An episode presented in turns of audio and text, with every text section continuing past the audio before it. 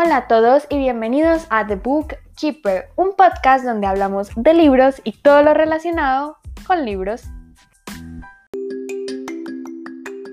Hoy les traigo un episodio más cortico, más calmado, porque veníamos con tremenda racha de episodios larguísimos, de como media hora cada uno. Entonces vámonos ya con uno más, más cortico y aquí les vengo a recomendar un libro que leí a principio de año que se llama El Palacio de la Medianoche de Carlos Ruiz Zafón y me sorprende, me sorprende que no se los haya recomendado antes. Yo pensaba que ya lo había hecho pero no. Entonces aquí se les voy a recomendar.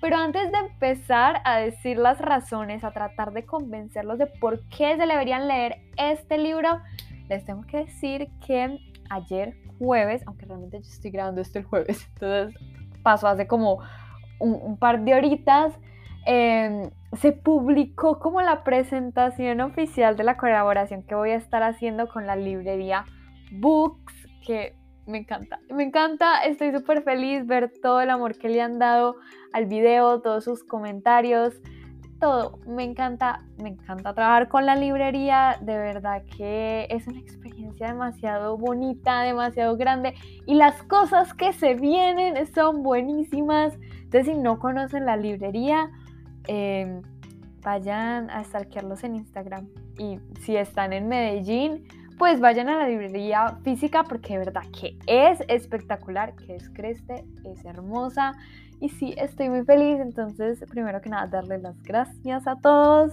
por recibir esta noticia como con tantas ganas y con esos mensajitos tan increíbles.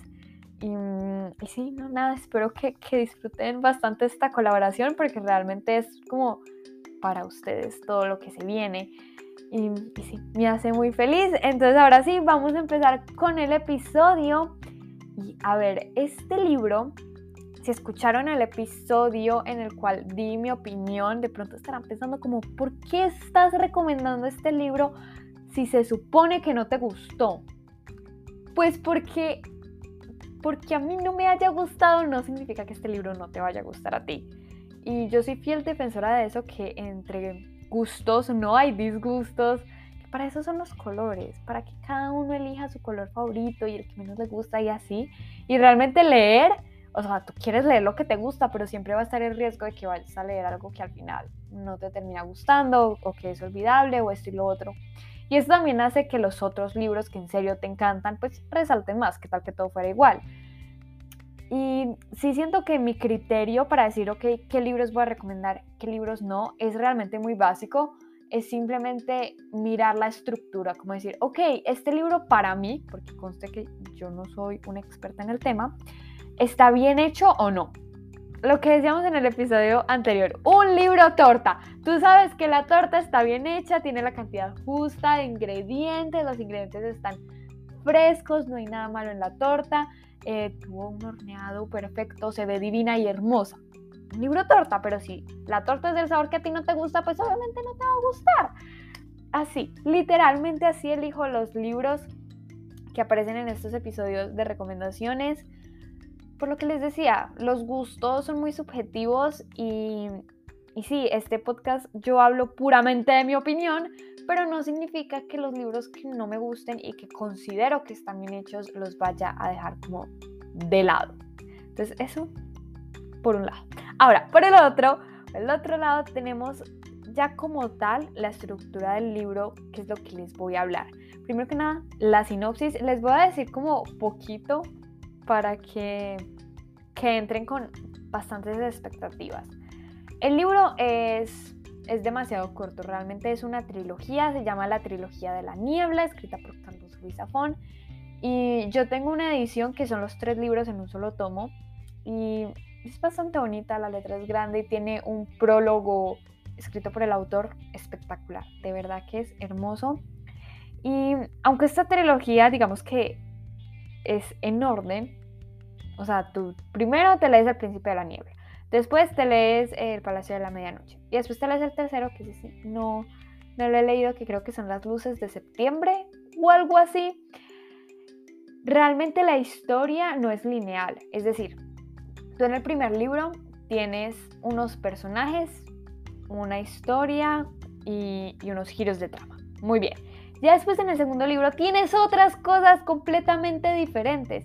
Y yo pensaba que de pronto iban a haber como cameos, como de pronto que personajes del primer libro iban a aparecer en este libro o alguna referencia a algo. Y no, no. Es historias completamente diferentes, ambientadas en épocas distintas, lugares diferentes, tramas obviamente diferentes, villanos, personajes, todo es distinto pero lo que hace que la trilogía obviamente se pueda llamar trilogía es la ambientación que da el autor. Como que lo que hace que estos tres libros se puedan juntar es como las vibes, como el mood, como todo lo que te transmite el libro que no está en palabras literales. Yo sentía que el tono del primero y el segundo libro era igual. O sea, yo sentía que seguía leyendo em, como una continuación, aunque lo que les decía todo era diferente. Yo me quedé, bueno, no digo que como en punta o me quedé con dudas del primer libro porque tiene pues un final, pues sí, cerrado y todo, pero, pero sí me quedé con ganas de saber más y entrar a este otro libro con esta ambientación. Es como que te llena porque, claro, ya lo habías leído el primer libro. Entonces yo diría que sí se pueden leer separados, como tipo empezar por el tercero o empezar por el segundo, aunque lo que les digo, no he leído el tercero. Y no pasa nada, pero por favor, lean los tres, que no se van a arrepentir. Por ahora mi favorito ha sido El Príncipe de la Niebla, con creces, es increíble. Pero ahora sí, dicho esto, vamos a decir de qué trata el libro. Y es un misterio, lo que les digo, son como ambientaciones. Es una sola ambientación muy creepy muy terrorífica, pero es un terror moderado. Yo que soy una gallina, que a mí todo me asusta, que odio el terror, me gustaron mucho estos dos libros. Los disfruté bastante porque el terror era poquito, era suficiente. Era de ese terror que tú no estás esperando como el susto, sino que te pone los pelos de punta. Es algo que me gustó bastante. Entonces tenemos este misterio y literalmente el libro empieza en una escena de acción donde un señor está cargando dos bebés, casi que recién nacidos, corriendo por una ciudad y alguien lo está persiguiendo y alguien lo quiere matar. Y pues él está pensando como que tengo que llevar a estos niños con, con, su abuela, rápido, rápido. Entonces se los lleva a la abuela y, y la abuela está como, oh my god, no, está pasando, los tengo que separar. Entonces lleva uno a un orfanato y solo va a decir no, sabemos qué pasó. Eh, y mm, tienen que leer el libro para descubrirlo. Pero bueno, ahora hablando de los personajes, hay algo muy curioso y es que siento que los personajes son muy raros de escribir porque hay muchos personajes. Porque el protagonista, bueno, uno de los protagonistas, el que quedó en el orfanato, tiene un grupo de amigos bastante grande, son como 7, 8 y tú sabes quién es quién. De pronto no te aprendes los nombres porque eso me pasa mucho a mí. Yo soy muy mala para recordar nombres, pero sabes quién es quién. Hay una característica, hay algo que hace el autor para que tú recuerdes esa persona.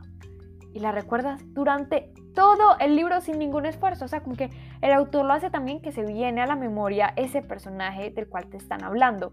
Todos tienen personalidades muy buenas, pero las relaciones entre ellos me chirrean. Es como lo único que no me gusta tanto y realmente es como solo una que otra relación, por ejemplo, entre los dos protagonistas no me gusta tanto, pero lo que les digo, esto ya más es personal que cualquier cosa. Y la historia en sí es muy buena, te va a mantener al borde de la silla porque es misterio, tras misterio, porque claro, alguien está persiguiendo a esos bebés y no va a parar hasta encontrarlos. Ya han pasado bastantes años y la persona sigue persiguiéndolos. Y hasta cierto punto de la vida de, los bebés, pues ellos no sabían que alguien los estaba persiguiendo y después se dan cuenta. Y, y pues es un corre-corre, no tanto es una persecución, sino que es más como de pistas. Y esas pistas están muy bien plantadas. Y sobre todo hay algo que me encanta de este libro y es que tú no te puedes fiar tú no sabes qué es verdad y qué es mentira, como que todo está muy enredado y eso me fascinó, me gustó mucho, si algunas veces era un poquito mareante, pero hace el libro como lo que les digo, hacer esta ambientación de qué está pasando y qué es lo que va a pasar. Y bueno, ya por último, para que lean este libro, les voy a decir que, que el final es muy raro. Es muy, muy raro. Mm, todavía no sé si me gustó. Yo diría que sí. Yo pensaba que iba a ser peor, la verdad. Yo me esperaba algo más catastrófico. Pero es muy, es muy como, ¿qué? O sea, uno se queda como, ¿qué acabo de leer? Y literalmente había cosas que yo no entendía, que no sabía describir en palabras, pero que sí lograba conectar con la historia. Como que cuando terminé de leer, o mientras estaba leyendo el final, sabía lo que estaba pasando, como que conectaba los puntos, pero no lo sabía explicar con palabras. Por ejemplo, si yo le fuera a contar esta historia a mi mamá o a mis amigas o a mi papá, me hubiera como trabado mucho en explicarles el final como con datos, porque es muy difícil de lo que les digo, ponerlo en palabras, porque es demasiado abstracto, es demasiado raro y es un final que para mí se quedó muy grabado en mi memoria. Los finales de estos dos libros para mí son épicos, muy épicos y vale la pena pasar por todo el libro para leer ese final.